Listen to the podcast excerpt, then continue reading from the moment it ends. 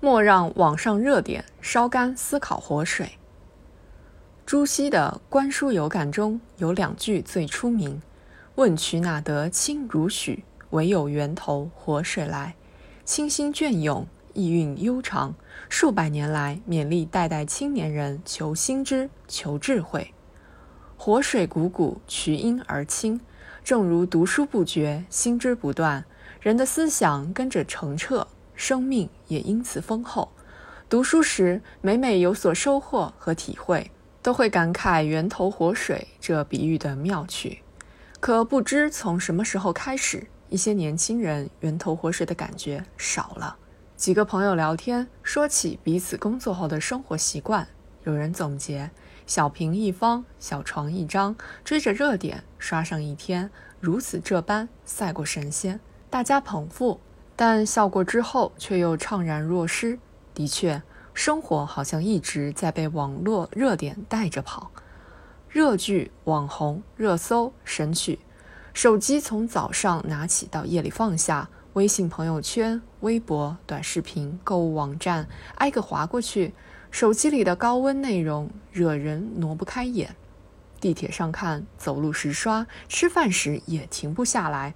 躺在床上，虽然头晕眼涩，可想想自己跟上了热度，没被时代抛弃，这一天也觉得值了。睡醒一觉再回首，除了昨天花钱买的好物显示已发货，其他的什么也记不清。昨天看到的网络景观才刚降点温，拿起手机，新的一天的热点已经迫不及待地冲到前面。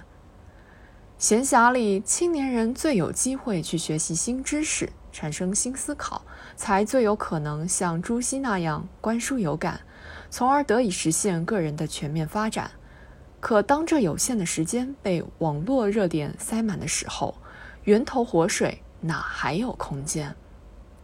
前不久发布的《中国互联网络发展状况统计报告》显示，截至今年六月，我国手机网民规模达七点八八亿。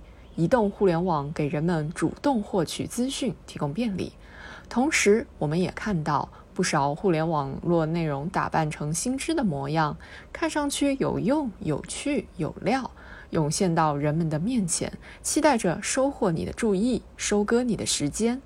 但热度过去，回头一想，或是空洞无物。或是千篇一律，或是无病呻吟，为的不过是利用你的好奇和情绪完成传播轨迹，获取商业利益。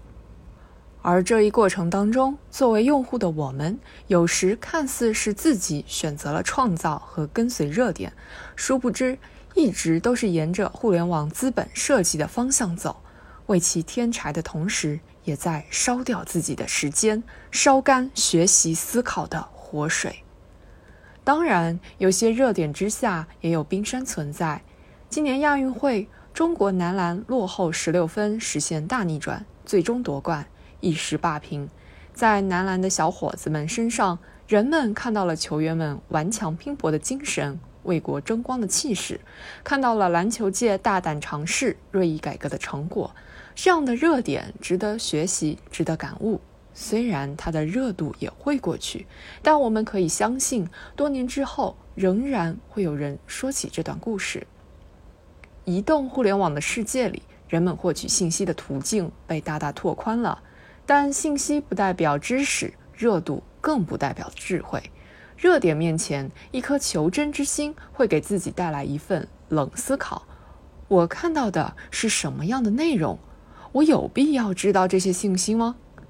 警惕之中带些自省，只有如此，方能让自己的思维和智慧能够半亩方塘一鉴开，天光云影共徘徊。